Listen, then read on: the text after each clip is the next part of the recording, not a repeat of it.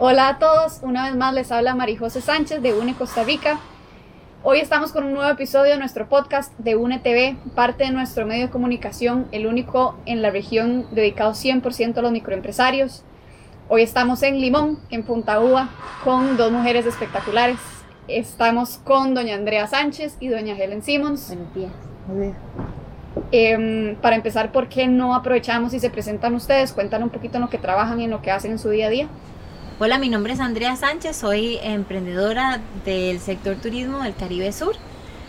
Vine a desarrollar un proyecto completamente novedoso en, un concepto glamping en medio de la naturaleza y el mar Caribe, ofreciendo a esta zona del Caribe Sur una posibilidad diferente de hospedaje y feliz de formar parte de esta comunidad. Hola, muy buen día. Good morning, everybody. Mi nombre es Helen Simmons. Yo soy la representante legal de la Asociación o Secretaría de Asuntos de Afrodescendencia del Distrito de Cahuita. Eh, pues básicamente yo soy activista, soy profesional, soy egresada en turismo, ciencias políticas y administración de empresas.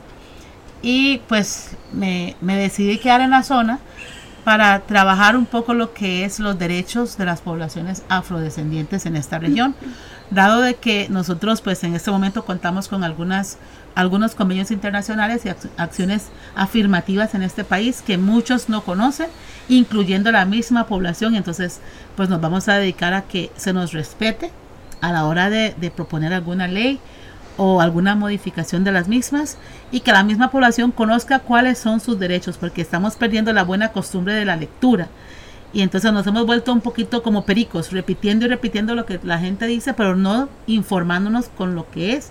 Y esto pues nos ha ocasionado como población muchas, muchas, muchas eh, problemáticas, tanto así que como población, y así lo define el censo 2011, estamos quedando rezagados con el resto del país. Okay. ¿Por qué no me cuentan un poquito sobre estos últimos años de pandemia? ¿Cómo afectó a la población de aquí del Caribe? ¿Cómo las afectó a ustedes directamente? ¿Cómo afectó a los empresarios de la zona? Bueno, yo tengo que decir que el Caribe eh, es mágico en todo su esplendor. El, la pandemia fue y seguirá siendo creo que el reto más fuerte tal vez al que nos tuvimos que enfrentar como sociedad.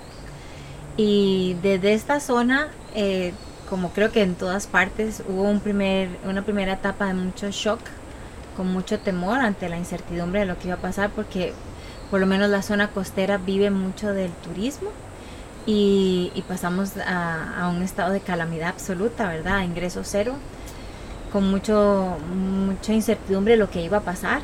Entonces, eh, esa primera etapa sí fue fuerte sin embargo, yo por lo menos a título personal tengo que decir que conforme iban avanzando los meses, eh, logré ver el espíritu tan bonito de la comunidad cuando se une, ¿verdad? O sea, la gente en las comunidades empezó a preocuparse unos por otros, ¿verdad? Porque la gente se quedó sin trabajo. Afortunadamente estamos en una tierra bendecida, entonces aquí se produce, se produce la parte indígena, los plátanos, lo que era la comida, la gente empezó a hacer algo que se hacía hace mucho tiempo, que era el intercambio.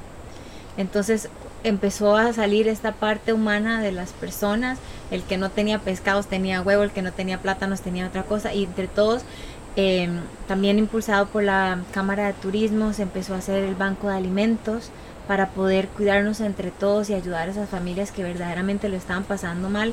Y uno veía cómo la gente se volcaba de verdad a poder compartir y dar todo aquello que las otras personas necesitaban y nos fuimos moviendo en un tránsito hasta ir incluso como en la escuelita, ¿verdad? De antes a aprender cómo teníamos que hacer los protocolos, ayudándonos unos a otros anímicamente a veces, porque había momentos de, que la gente decía no lo voy a lograr, porque imagínense, o sea, empresarios preocupados porque tenían personas a sus cargos, sus colaboradores que no sabían ni cómo le iban a, a decir a la colaboradora de 20 años que tenía que irse porque ya no podían más, o sea, fueron muchos meses de cierre completo para muchos y luego aperturar en un, en un, en un límite tan pequeñito, un 50%, con las playas cerradas, con todo, eso fue muy, muy, preocupante, pero con la unión de todos, al final yo creo que logramos caminar y con de verdad, de verdad, y no me voy a cansar de decirlo, un agradecimiento tremendo al Tico porque el Tico no nos abandonó al Caribe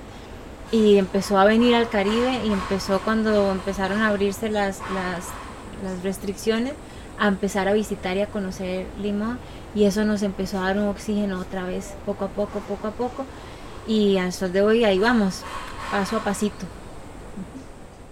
Pues en el caso, voy a siempre hablar, enfocarme en la población que represento, ¿verdad? Primero cuando iniciamos el tema de pandemia, yo en ese momento era regidora municipal por el cantón de Talamanca y sí voy a mencionar la participación clave de la doctora Jennifer Jones del Ministerio de Salud y la funcionaria um, Rachel del IMAS, porque nuestro alcalde de entonces estaba como viendo para siempre y estaba totalmente dormido y pasivo. Entonces tuvo que, la Comisión Municipal de Emergencias la tuvo que asumir la doctora Jennifer Jones cuando debería ser el señor alcalde. Ella lo asumió y se puso la chaqueta y empezaron pues a organizar y a levantar los censos en las zonas donde había afectación, donde había más necesidad. Regreso a la comunidad de Cahuita y en Cahuita la población, gracias a la, a la intervención, hay un comité de salud que lo conforman pues la doctora Lucas, doña Laura Wilson, doña Joy Smith y don Javier Mullins. Él tiene un programa casi similar al suyo, se llama JM. Ellos se reunieron y decidieron formar un comité que se llamaba Comité Cahuita versus COVID con el objetivo de que nosotros regresáramos, porque como mencioné antes, el COVID ha traído muchas cosas también buenas y positivas. Antes, porque la población afrodescendiente ha sido una población que casi todo el tiempo, a diferencia de los que, los que viven en la gran área metropolitana, nos ha tocado reinventarnos. Recordemos que en esta zona la gente vivía siempre del cacao. Cuando el cacao se enfermó con el tema de la monilia, iniciamos recibiendo turistas. En este caso ya eran los primeros hippies y, y pues de ahí se fue desarrollando con el COVID eh, nos tuvimos que volver a lo que hacían nuestras abuelas. Ellas tenían algo que se hacía cada semana que era Harvest and Gathering. ¿Qué, qué, significaba eso? Que si yo producía papaya, usted plátano y la otra banano, nosotros intercambiábamos el producto y, y sin simplemente cobrar. Era el buen convivir entre vecinos. Reunirnos eh, es una situación muy religiosa, agradecer a Dios por la producción y el Harvest and Gathering se compartían. Pues pasó exactamente lo mismo al inicio de la pandemia. Los empresarios, como dice don Andrea, hubo un shutdown, todo se cerró. Entonces los empresarios con sus hoteles y todo cerrado, pues hubo que, porque todo estaba cerrado, pero seguían cobrando las cosas, ¿verdad? Había que pagar luz, hay que pagar agua, hay que pagar cosas, hay que comprar. Entonces estaban los gastos con la poca, el poco ahorro que muchos han logrado hacer, pues en la pandemia se, se fue, se fue. Pero, como bien lo mencionaba doña Andrea, tuvimos la bendición de que el tico descubrió que bello es limón y que no es tan peligroso y tan feo como lo pintaban. Entonces los ticos del gran área metropolitana, los mismos de Limón, empezaron a venir a esta, al Caribe Sur a descubrir que, lindo es Puerto Viejo, que lindo es Cahuita, que lindo es Manzanillo, que lindo es ir a llegar a la frontera, cruzar, comprar y regresar. Entonces, yo creo y pienso de que sí, tuvimos que otra vez aprender a vivir y no fue tan pesado, es pesado, pero como población, y voy a hablar ahora sí en general del Caribe Sur, como población, nosotros hemos tenido que aprender en todos los temas a reinventarnos cada día. Porque aunque doña Andrea tenga este, este, este servicio de hospedaje, algo usted tiene que invertirle aquí o hacerle para llamar la atención de la gente de afuera. Porque nosotros, aunque yo como egresada de turismo se me decía que el ICT debe darle incentivos a las personas que desarrollan la actividad turística, en esta zona lo único que nos dan es palo y cobro, nada más. Porque de incentivo cero. Entonces, el, empresario, el, que vende periódico, el que vende pipa, todos tuvimos que volver a, a, nacer como el ave fénix. Eh, eh, empezó la pandemia, si hay frustración porque no puedo, digamos, no voy a generar, tengo que pagar. Muchos empezaron a trabajar en un 25%, otros después un 50%, ahorita ya se están abriendo un poquito más, pero sí, eh, como buenos luchadores que somos en esta parte del país, eh, nos tuvimos que reinventar con poco apoyo del gran área metropolitana, porque eso hay que mencionarlo. Nosotros nos hemos levantado independientemente de la actividad que se desarrolle en esta parte del país, la gente se ha sabido levantar sin la ayuda del gran área metropolitana. porque del gran área metropolitana lo único que nos dejan es incertidumbre para comer, incertidumbre para dormir. Entonces, cierro con, con eso. Ok, eh, ¿y, qué expectativas tienen eh, ahorita que estamos como en etapas de, por lo menos de un inicio de reactivación económica y sobre todo en, estas, bueno, en estos meses que se vienen que son temporada alta? Bueno, a nivel de, de, esperanza o de expectativa, ¿verdad? Nosotros queremos soñar que podemos tener una nueva realidad. Ya yo no voy a decir regresar a lo que había, sino una nueva realidad, porque definitivamente esta pandemia si algo nos tiene que enseñar es, número uno, a ser agradecidos eh, con, el lugar maravilloso que tenemos y sin embargo sí tengo que, que, hacer aquí hincapié en que es como una un sabor agridulce. Y voy a hablar desde, desde el sentido del empresario. Hay un sabor agridulce en todo esto porque nosotros eh, echamos el hombro, ¿verdad? Con toda la situación de esta pandemia, todo lo que se nos pidió que hiciéramos, todos los protocolos, seguimos los lineamientos, hicimos todo, pero de pronto nos encontramos por lo menos todo el sector turismo que, que, está en la costa con una incertidumbre terrible porque en medio de todo lo que está pasando, vienen ahora pues temas a nivel de la Asamblea Legislativa que vienen a ponernos en un estado de incertidumbre perenne que entonces uno no sabe como emprendedor si pasa mañana le va a llegar una carta de la, de la Procuraduría diciendo que se tiene que ir porque vienen eh, diputados, ponen proyectos que nos dejan en el absoluto caos. En el absoluto caos, no sé si quieres que lo hablemos un poco más adelante y yo lo voy a explicar más a profundidad, pero queremos soñar, pero al mismo tiempo es como si nos dan bofetadas, lo que dice doña Helen. Entonces, de aquí tenemos todas las ganas, todo el recurso, todo el amor por salir adelante, pero no nos están apoyando, al contrario, es como si nos estuvieran sujetando, entonces uno se llena también de, de incertidumbre y con la incertidumbre se limita y se corta la creatividad porque uno necesita estar enfocado en su negocio, pero no puede estar enfocado en su negocio y está preocupado si mañana no va, no va a poder estar. Doña Helen, ¿algo que agregar? Eh, igual las, las expectativas que uno ve después del tema de pandemia es que, se, que haya un apoyo y un desarrollo integral y que se cumpla lo que dice la constitución política, que todos somos iguales bajo este azul del cielo, cosa que en esta parte del país no la estamos viendo. Entonces yo sí diría, primero que nada, es que, que se nos respete también como ticos que nosotros somos, porque Costa Rica está compuesta por 51.100 kilómetros cuadrados y la constitución no la divide, estamos, somos una, un solo país y si nos duele la muela tiene que dolernos a todos. Pero no es, no, yo solo pediría pues el, apoyo al, al, empresario local en base a las necesidades que nosotros tenemos y cómo yo voy a saber cómo ayudarlos. Si yo me traslado y vengo acá y conozco la realidad y en base a esa realidad y lo que hay, pues yo hago mi propuesta. No sentarme en la meseta central con fotos em, satelitales a tomar decisiones porque debajo de las copas de los árboles hay casitas y hay personas que han radicado ahí por más de 400 años. Y yo, a la hora de tomar una decisión en la Asamblea Legislativa o en la, en la Casa Presidencial, debo recordar de que Costa Rica es un país pluriétnico y multicultural. Y que la zona que debo, yo pensaría, que la zona que representa abiertamente esa pluriculturalidad, pluriculturalidad que tenemos en este país, está precisamente en esta parte del país. Entonces yo sí pediría pues que el apoyo sea integral en base a nuestras necesidades y no las que ellos piensan que son nuestras necesidades. Y nuestras realidades también.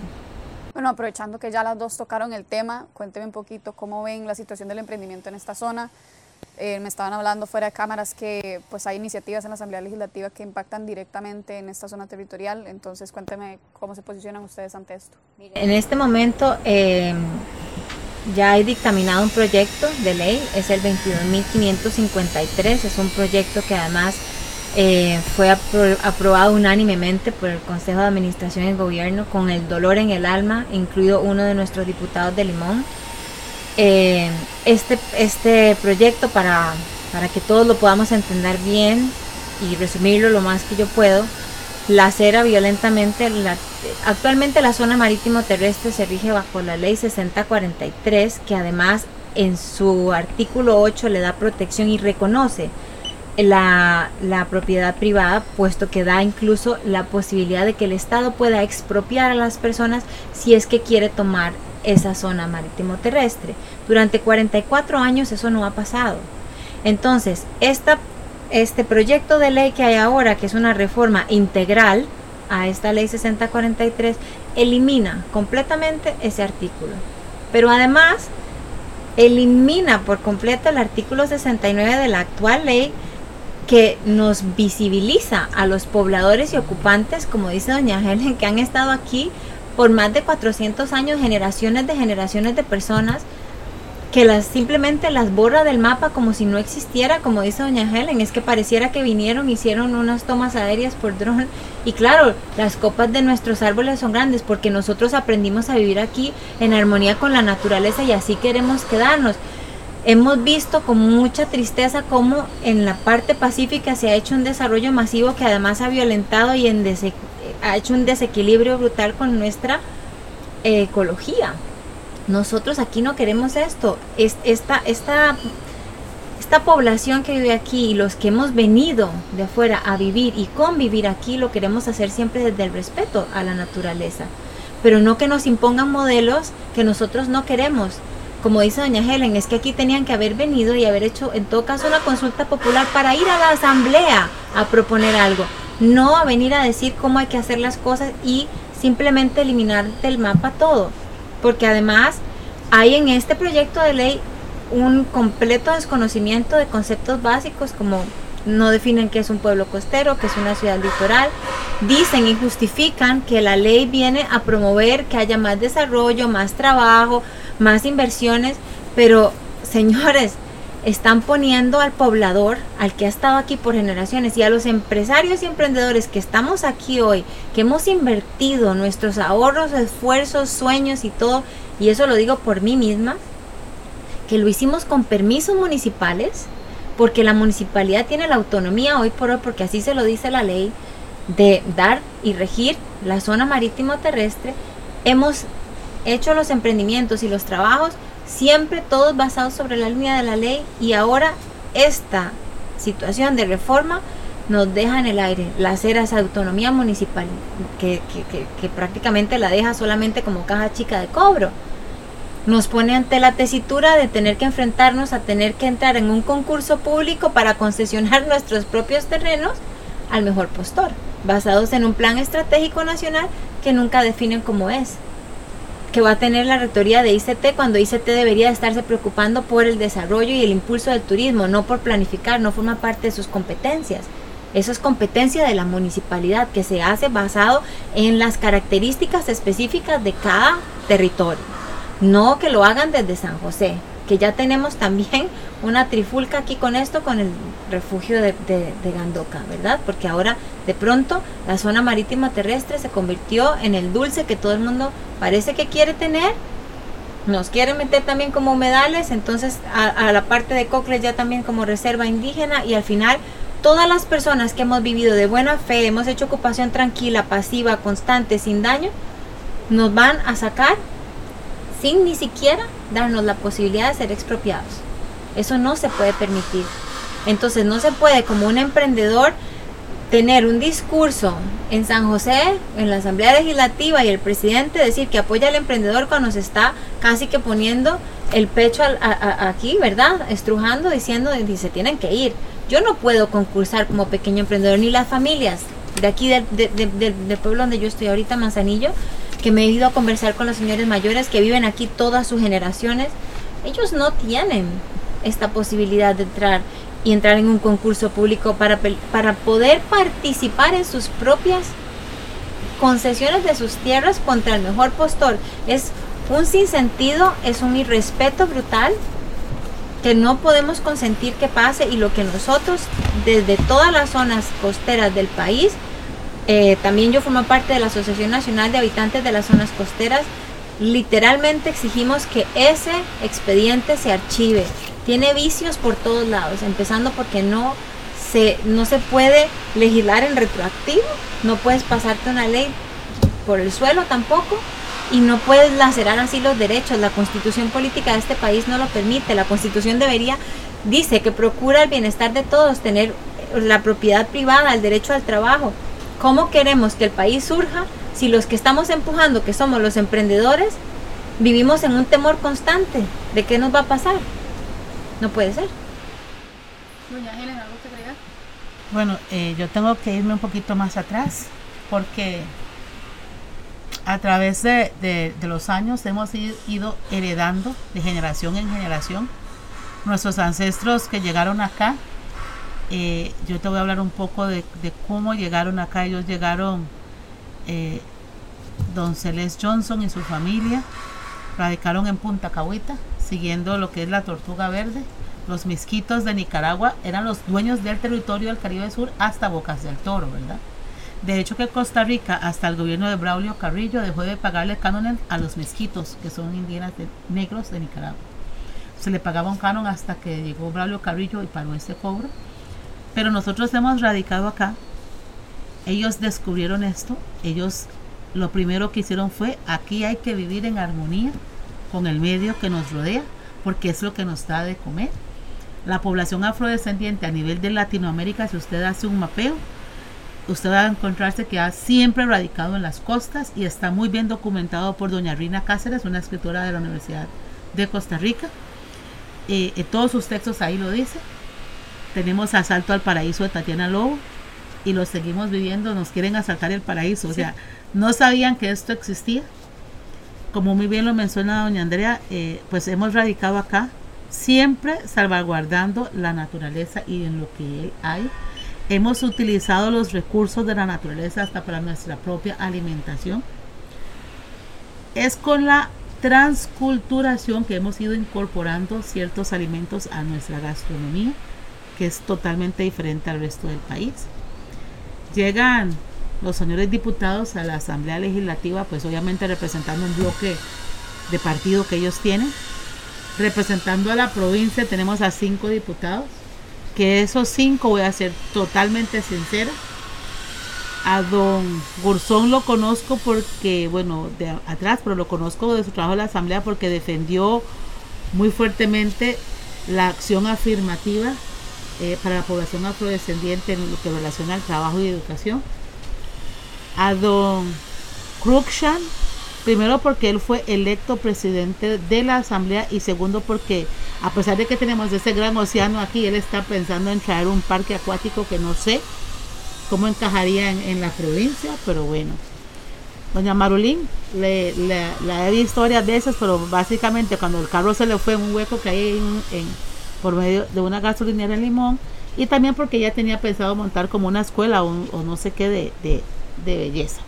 Pero en temas de defensa a nivel legislativo estamos totalmente fritos, no tenemos representación. Cuando estuve debatiendo un poco el tema de la, de la modificación de la ley de biodiversidad, me fui dando cuenta, ok, nosotros la población afrodescendiente hemos radicado en esta zona y siempre nuestras casas han sido de madera sobre pilotes, salvaguardando primero que en muchos sectores se inundaba, entonces hacerlas sobre pilotes nos garantizaba pues que la casa no se inundara y tampoco destruir lo que está aquí. Empezaron a, pues se abre la, la ruta 36, empezó a migrar gente de afuera que ha venido un poquito a hacer cambios drásticos en nuestra forma de vida y está totalmente demostrado con la aculturación que tiene en sí Puerto Viejo. Cahuita y Manzanillo todavía mantienen un poco lo suyo, pero el ejemplo más grave que hay de la aculturación que hubo aquí en la zona está en Puerto Viejo. Entonces, llegan ahora y nuestros antepasados tenían que luchar por, primero, desarrollarse económicamente, fue cuando se descubrió la maravilla y el oro que teníamos con el cacao, porque eso era nuestro oro, el cacao. Eh, pues la economía, ninguna persona negra, y voy a hablar así para que me entiendan, ninguna persona negra en esta parte del país nunca ocupaba ir al IMAS, nunca ocupaba ir a pedir absolutamente nada, porque cada diciembre, como ahorita, se preparaban usted para cambiar todo lo que usted tenía en su casa y ponerlo nuevo. Y lo que usted no ocupaba, dárselo a un vecino que necesitaba. Porque la economía era grande y fuerte. Se vino el problema del cacao, empezamos con un turismo que el turismo se dio de manera abrupta, no hubo una, no hubo quien les enseñara cómo se, se practicaba la actividad turística, simplemente se dio. Yo descubrí que si alquilaba un cuarto o, alquilaba un baño en la playa, pues hacía un ingreso para mi familia y así muchas personas han salido a llevar. Me topo con el expediente 22.553 y cuando yo empiezo a leer es- este, este expediente, entre más leía, más cólera me daba, más tristeza me daba. Eh, eh, yo, yo he llorado por este expediente porque yo me pongo a pensar tantas personas que dejaron sudor, sangre y lágrimas para que esté lo que ustedes ven hoy aquí. Para que simplemente algunas personas, no sé, no sé qué hay detrás de todo esto, pero que se sienten en San José a decidir sobre algo que me compete a mí y que no se hayan tomado el tiempo de montarse en ese carrito, porque la gasolina al final del día lo pagamos usted, yo y todos los costarricenses. Ponerse en un carrito y venir a la zona a ver cómo estamos, cómo estamos afectados con el, con el COVID, cómo estamos sobrellevando el COVID y qué yo puedo hacer desde la asamblea para mejorar su calidad de vida respetando su forma de vida aquí, Correcto. sin venir a alterarle absolutamente nada, porque ya tenemos demasiado caos como para que vengan ahora con ese expediente a no permitirnos dormir, porque no hemos podido dormir. Entonces, me topo con el expediente y el expediente tiene un artículo ahí donde dice que los terrenos se van a concesionar de manera pública al mejor postor. ¿Cómo? Por amor a Dios, una persona que vende pipas, que alquila baños, que tiene unas cabinas que son, podemos decirle que muchas las tengo como cabinas, pero al final son albergues, si las categorizo como lo debería hacer el ICT, para sobrellevar a toda una familia que lo ha hecho por mucho tiempo, a decir compita con un Barceló o compita con cualquier otro que quiera entrar aquí, pagando 500 mil dólares para él, vea, ni aunque nos traslademos toda la familia al Hotel del Rey, hacer ya ustedes saben lo que se hace ahí, podremos lograr recoger esa plata. O sea, no se vale de que a nosotros nos vengan a, a, no dejar dormir tomando decisiones sin tomarnos en cuenta. Yo les voy a hablar, Costa Rica les gusta firmar convenios internacionales. En Durban, África, en el 2005 se llevó a cabo un gran encuentro organizado por las Naciones Unidas, en donde los países firmantes, y Costa Rica no fue la excepción, acordó reivindicar el daño que se le hizo a la población afrodescendiente por medio de la esclavitud. Y cada país que firmó se comprometió a crear acciones afirmativas en favor nuestra. Sale a raíz de eso un estudio que hace Naciones Unidas y sacan la Agenda 2030. En la Agenda 2030 se tocan ejes e ítems que comprueban y justifican el rezago que tenemos como población con tenencia de tierra, con educación, con salud, entre, otras, entre otros temas.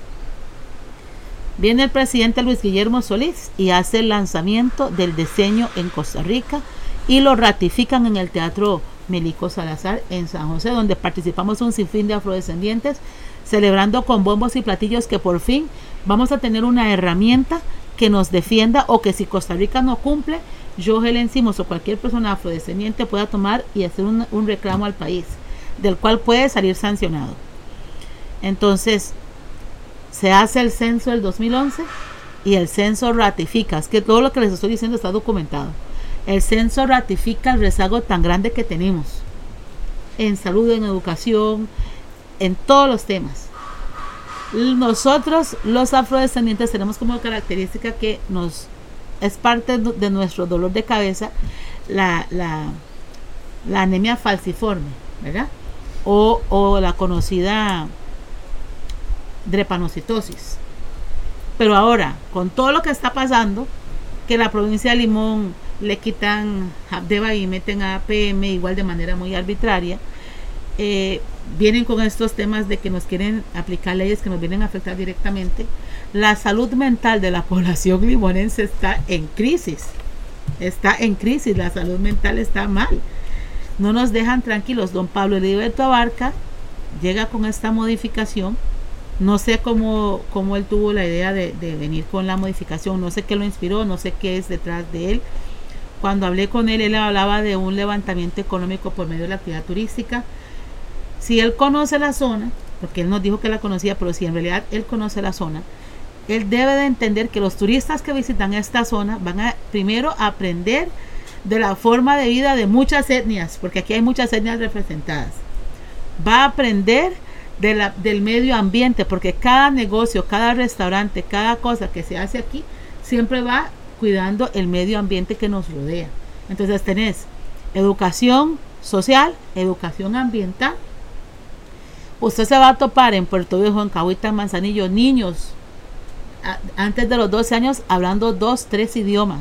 Y no porque sus papás pagaron, sino que porque vivimos y convivimos y nos intercambiamos hasta el idioma.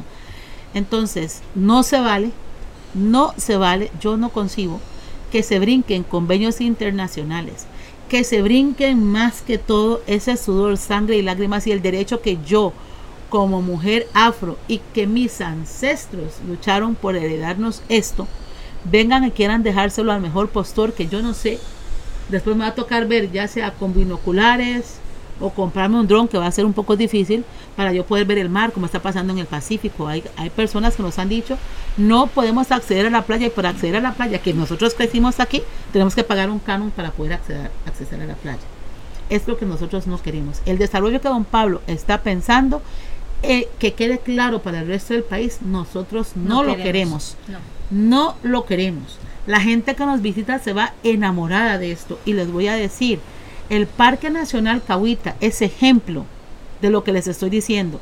Es el único parque, bueno, ya Manzanillo inició, pero es el único parque nacional en este país donde usted no paga la tarifa de parques nacionales, usted da una cuota por ingresar allí. Y les digo que la Contraloría General de la República y algunas personas han querido atacar el sistema de consejo local, en donde el pueblo tomó el parque y está haciendo una gobernanza desde allí.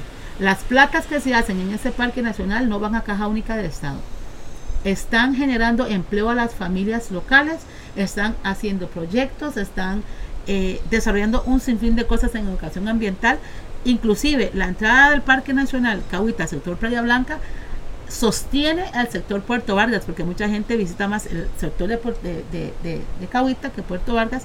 Entonces los fondos que se recogen en la parte de Playa Blanca también se invierten en, en Puerto Vargas. Y hemos avanzado a tal punto que tenemos playas totalmente accesibles, tenemos, se da clases de educación ambiental a los muchachos, la Universidad Nacional, la Universidad de Costa Rica hace sus estudios con sus estudiantes, las, las famosas TCU.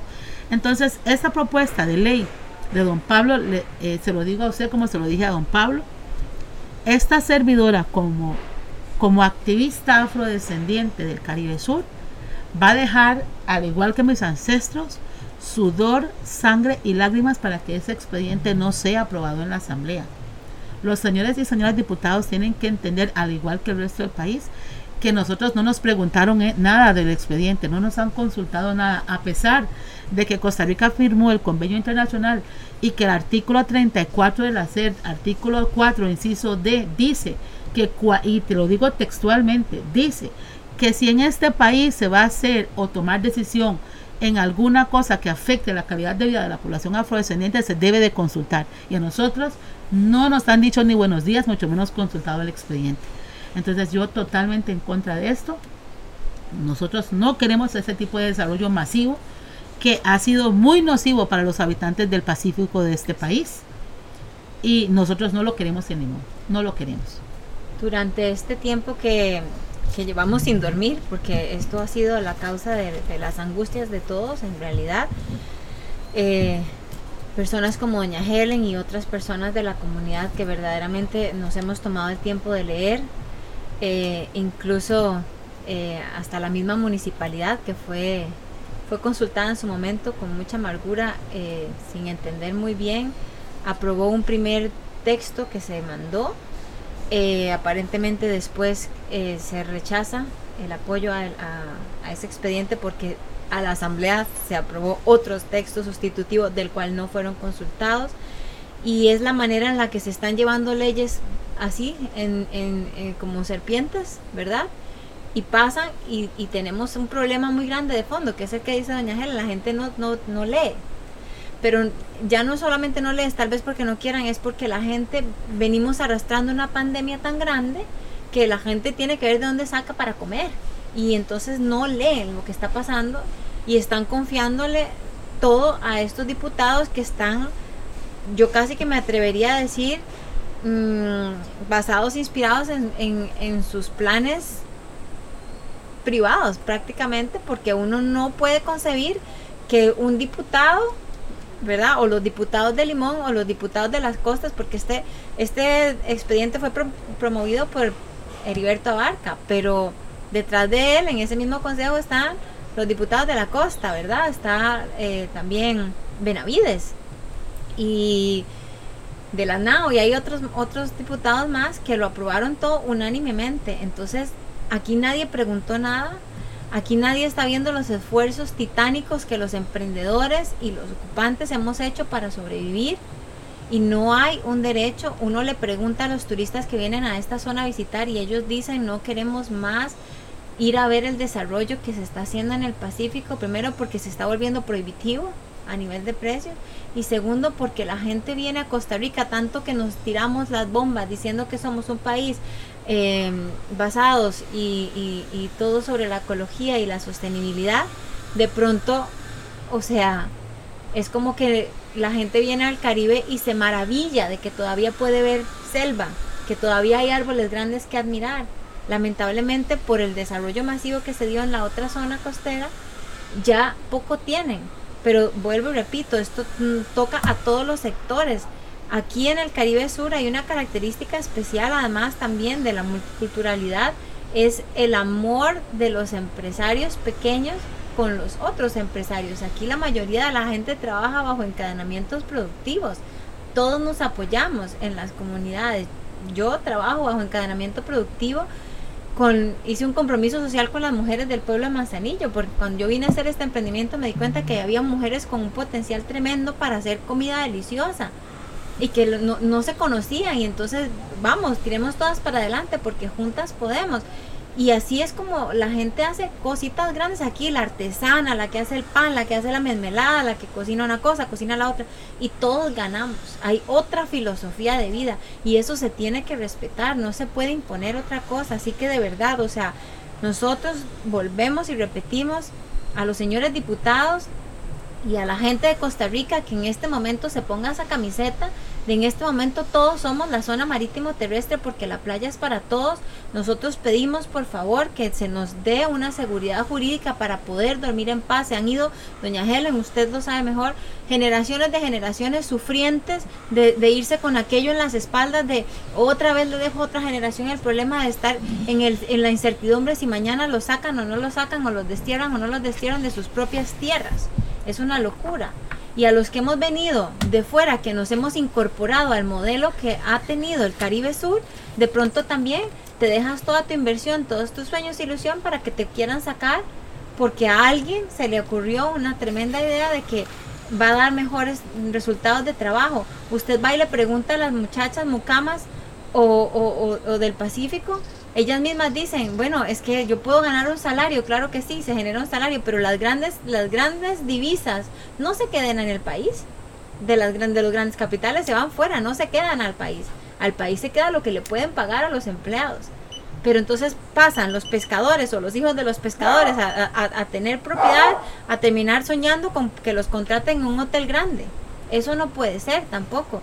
Entonces, nuevamente exigimos que haya un derecho a tener el título de propiedad que el Estado tenía que habernos dado hace más de 44 años, basados en la ley 6043, que no fue capaz de hacerlo, y que ahora nosotros pedimos que se haga ese reconocimiento, siempre respetando los 50 metros de la zona marítimo terrestre que son de todos los costarricenses y del disfrute de todos y que nos den la titulación a los 150 metros que nos deje dormir en paz, porque tampoco nos sirve de nada tener unas concesiones a 35 años, que a mitad del periodo de esos 35 años puede venir alguien a decir que va a pagar más y entonces fuerza a las personas a que se tenga que vender y entonces no, nadie vive en paz. Esa no es la solución.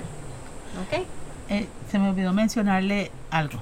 Nosotros tenemos vigente la ley de Cahuita y la ley de Puerto Rico que está vigente. Eh, por ejemplo, en Cahuita, la Cahuita se fundó porque el presidente Alfredo González Flores él naufragó al fuente Punta Cahuita, ¿verdad? La gente local, que era la familia de Don Johnson, González Johnson, ayudaron en ese momento al presidente sin saber que era el presidente. Lo ayudaron, lo acogieron y él vino y él preguntó, porque la, la comunidad estaba dentro del Parque Nacional, dentro del Parque Nacional, en Punta Cahuita. Entonces él preguntó, ¿y qué pasa con el resto? Porque está, ¿qué pasa en el bluff? Porque nosotros llamábamos el centro del bluff. ¿Qué pasa con el bluff? Le dijeron, bueno, el dueño de eso es Don Celes. Y el presidente Alfredo González Flores le compró todo lo que es Cahuita en 500 colones en ese entonces. Entonces el presidente mandó hacer un levantamiento topográfico. Existe levantamiento. Existe el levantamiento de Puerto Viejo y existe el levantamiento de Cahuita.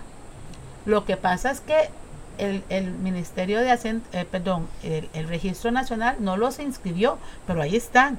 Y están vigentes porque Don Archer tiene eh, varios bloques y los hemos consultado y están vigentes. Nunca, nunca dijeron que no se podía. Es solo de inscribir.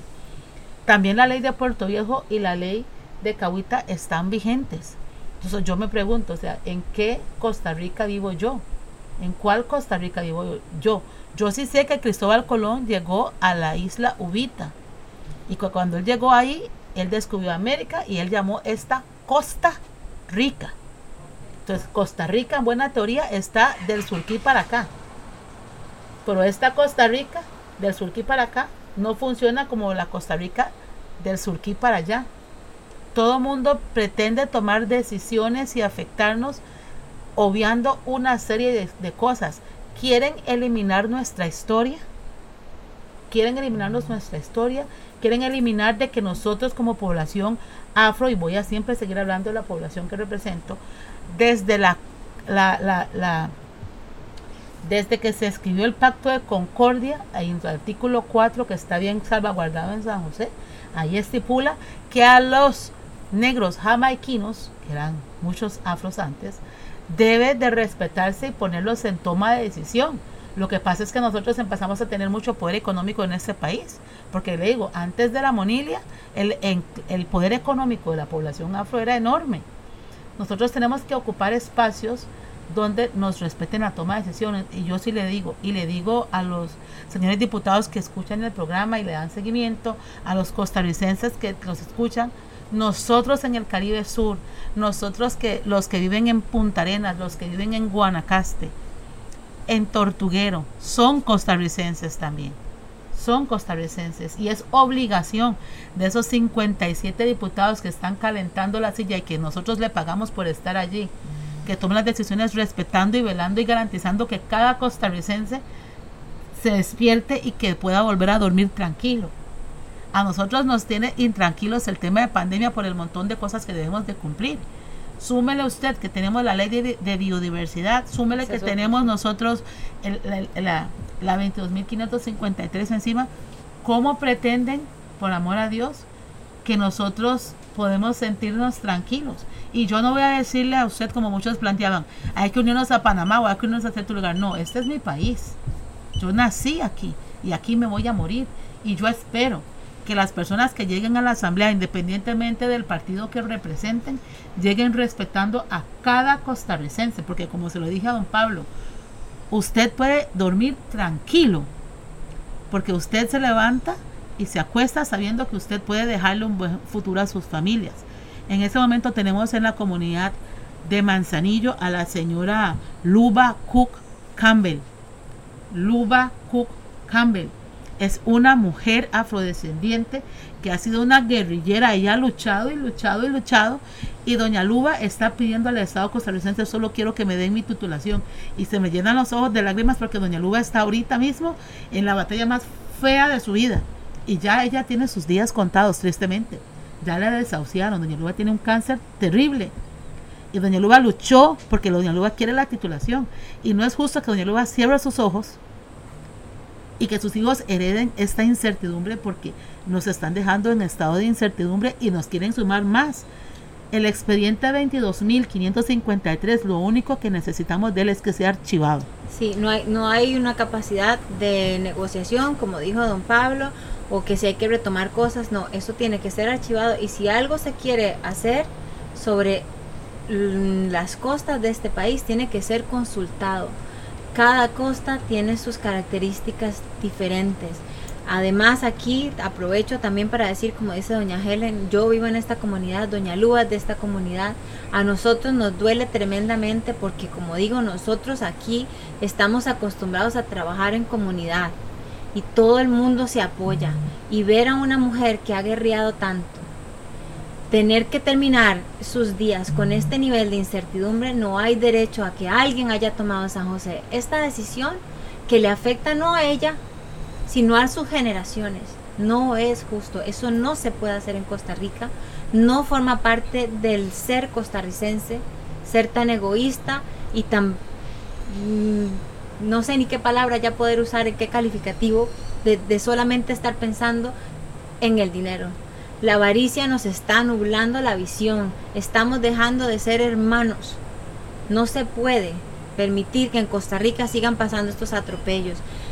Por otro lado, en esta zona caribe, además, por si ya no teníamos suficiente, tenemos la situación del parque del refugio de, Gandoca, que el MINAE ahora quiere también tomar la zona costera. Y nosotros estamos indefensos por no tener una seguridad jurídica. Así que nosotros de verdad pedimos, exigimos que por favor se retome el reconocimiento al título de propiedad que nos daría el derecho a por lo menos dormir tranquilos, a ser obviamente administrados como el resto del país, a pagar nuestros tributos como pagamos, porque quiero dejar muy claro que aquí todos los ocupantes pagan a la municipalidad, aquí nadie vive de gratis, todos pagamos patentes, pagamos permisos de construcción, pagamos todos los tributos. Y el que no puede porque no le alcanza, la municipalidad le hace un arreglo de pago, pero aquí pagar, paga todo el mundo. Aquí nadie está de gratis o que ocupó como precarista, porque nuestro uso de suelo dice que somos precaristas. Póngase atención, porque alguien prometió que era que íbamos a poner ese título a los, a los terrenos y a los usos de suelo porque nos venían las concesiones. Llevamos no sé cuántos años esperando y aquí no ha habido concesión ninguna. Y ahora nos llevan en este limbo completo, porque al final lo que es válido es lo que dice el papel. A mí no me vale que alguno venga y me cuente una película. No, eso no vale. ¿Verdad? Don Heriberto decía, ustedes están malinterpretando la ley, ustedes están haciendo una malinterpretación, no, disculpe, yo estoy leyendo lo que dice aquí. Y al final en las leyes, desgraciadamente, el papelito es el que habla. Y el papelito dice claramente hacia dónde nos van a llevar. A no dejarnos ni siquiera tener la capacidad de ser expropiados, a que no nos visibilizan del todo eso no se puede permitir. Nosotros no, ya decimos basta, ese expediente definitivamente hay que archivarlo. Esto tiene que retomarse, tiene que retomarse el orden, tiene que haber un respeto a la condición. Nosotras, doña Helen y yo somos mujeres. ¿A dónde nos van a tirar? A un estado de calamidad absoluta. Entonces, ¿para qué queremos a Limas también? ¿Dónde está la defensa? ¿Dónde están esas mujeres guerreando por las mujeres que van a quedar en un estado de desamparo absoluto? ¿Para qué quieren entonces tirar a la gente a emprender si después la masacran? No tiene ningún sentido, estamos mal algo no está funcionando bien y eso tiene que acabarse. Y señores costarricenses, los emprendedores, los que sufren como nosotras todos los días que nos levantamos, yo me levanto con amor todos los días y con esperanza de que vengan los clientes, uno hace todo lo que puede. En el Caribe Sur estamos deseosos de que vengan, amamos que vengan a conocer este paraíso, del que también yo me enamoré y vine y por eso hice todo lo que hice aquí y aquí hay muchas cosas hermosas para ver. Culturalmente es una zona deliciosa de conocer. Tenemos toda la riqueza afrodescendiente, tenemos los indígenas que nos enseñan cada día más y algo que yo he aprendido de ellos es el amor por la naturaleza. Son gentes que uno merecería la pena horas de horas de poder escucharlos, ir a sus territorios, ver cómo trabajan, cómo actúan. Es preciosa esta zona, pero necesitamos que nos dejen trabajar en paz y tranquilos. No podemos ya más estar así y al final zona marítimo somos todos en Costa Rica. Todos necesitamos dar esta lucha y que todos levanten la voz con nosotros, porque ya no se puede seguir en este atropello. No, para nada. Y igual eh, es un llamado a los costarricenses a seguir visitándonos, porque como dije, una cosa maravillosa de la pandemia fue que se descubrió la belleza de la provincia de Limón, tanto el norte como el sur. Nosotros acá desde el norte los esperamos siempre con nuestra naturaleza, con el sinfín y gama de intercambio cultural, la anglosajona, la afrodescendiente, la indígena. los emprendedores que cada día se levantan con sus herramientas que han logrado forjar para desarrollar esa actividad turística en armonía con el medio ambiente que los rodea. Así que pueden venir a visitarnos y yo lo que haría al final es como un llamado. Eh, yo siempre, todos los diciembre esperamos ver los sueños de Navidad de Canal 7. El sueño de Navidad del Caribe Sur es que nos, por amor a Dios, siento que ya nos hemos ganado. O sea, todas las playas acá tienen bandera azul, pueden nadar tranquilos en el agua, la gente es amigable, es amorosa, como, característica, como caracteriza a todos los costarricenses, independientemente de cuál zona estemos. Somos, somos gente amable. Eh, yo le diría, por favor, a los señores diputados, abogo ante ustedes para que, primero, lean, dejen de dormir en la asamblea y lean. Eh, involúcrense con las personas antes de tomar una decisión. Y ese sueño de Navidad es, yo estoy totalmente de acuerdo que hay que salvaguardar los 50 metros porque el mar tiene que tener acceso o la zona marítima es para todos y para todas los costarricenses. Así es. Pero que nos den ya esa seguridad jurídica por amor a Dios que nosotros tanto necesitamos y que le permitan a doña Luba, porque Luba no sabemos si tiene dos, tres días o cuatro días, lo que le quede de vida a la señora Luba, poder descansar tranquila sabiendo que sus hijos no van a tener que fallecer y heredárselos a sus nietos y sus nietos a sus bisnietos, esta incertidumbre que estoy segura que si en este momento, como hicieron con la extensión de Cocles, eso fue otro atropello, pero bueno, no es el tema y no lo voy a mencionar mucho, pero llegaron y dijeron esto es territorio indígena, se va a extender y se extendió sin respetar a los pobladores que estaban allí, independientemente que fueran mestizos, afrodescendientes o mismos indígenas, simplemente se hizo la extensión. Me encantaría que los indígenas reclamaran el gran área metropolitana en la casa de, estos ex, ex, expresidentes, exdiputados y diputados, reclamando esos territorios porque también fueron territorios poblados por indígenas y que lo reclamen. Y ustedes van a ver qué rápido nos dan titulación a nosotros, porque les están afectando a ellos. Cuando, cuando usted no le chima el zapato, es muy fácil hablar, hablar y querer forzarme el zapato como que si fuera la hermanastra de la Cenicienta. Entonces, yo sí les pido, en el Caribe Sur, lo único que pedimos es que nos dejen tranquilos. Hemos sabido vivir sin ser parásitos de la sociedad porque hay muchas personas que se dedican solamente a pedir y pedir y pedir y no producen, aquí producimos. Entonces, muchísimas gracias por el espacio, sentí que es muy, muy, muy enriquecedor, muchísimas gracias. Y solo pedirles eso, denos a nosotros la titulación, no queremos este experimento que se está haciendo porque nos está afectando y no nos hicieron la consulta. Y ya para cerrar también, recordar eh, que nosotros, o sea, esa reactivación económica de que tanto hablan, verdaderamente la empujan emprendedores y pequeñas empresas. No se necesitan las empresas masivas para poder empujar un país. La clase media demostró por todos los años del mundo que es la clase que da de comer, que es la que empuja y saca adelante un país. Y nosotros estamos viendo con nuestros propios ojos cómo cada vez Costa Rica está haciendo una separación más grande y cómo estamos teniendo tantos problemas ahora que existe esta separación. Necesitamos volver a esa masa fuerte de emprendedores, de medianas empresas que tiran adelante un país, que nosotros los emprendedores somos los que somos la fuerza verdadera de trabajo que se queda aquí en Costa Rica que nosotros tenemos la capacidad intelectual, que para eso se invirtió en educación, que ahora está tan cuestionada. Bueno, retomemos, metamos el freno, que todo tiene que servir para algo, son lecciones aprendidas, no nos vale de nada quejarnos, hay que tomar las soluciones y las soluciones vienen y pasan por dar seguridad jurídica, por dar tranquilidad al emprendedor para que pueda desarrollarse, pueda convertir todas sus fuerzas y su creatividad en producir, producir para el bienestar de todos en armonía con la naturaleza. Eso es lo que de verdad, mi mensaje último, aquí estamos para trabajar, no estamos para que nos den. Lo único que queremos que nos den es el derecho, primero, a que recuerden que están en ese curul porque los elegimos y que su obligación escuchar al pueblo y no lo escucharon. Y aquí está el pueblo diciéndoles, un momentico, páreme el carro aquí, porque aquí usted me tiene que escuchar. Y si usted está ahí porque yo lo elegí, yo le estoy exigiendo a usted que pare esto, porque atropella mis derechos. Para que usted tenga los suyos, usted no puede pasar por encima de los míos, ni puede olvidarse de todo lo que hay detrás. Y eso es lo que yo sí quiero que quede así muy clarito que nosotros no queremos más atropellos de derechos. No se puede, no se vale, no es justo y no es legal. Aquí necesitamos un título de propiedad que nos permita seguir trabajando en paz. Como Costa Rica lo dice en su propio himno nacional, que vivan siempre el trabajo y la paz, pero que vivan igual para todos. De hecho, sagrado la patria nos da.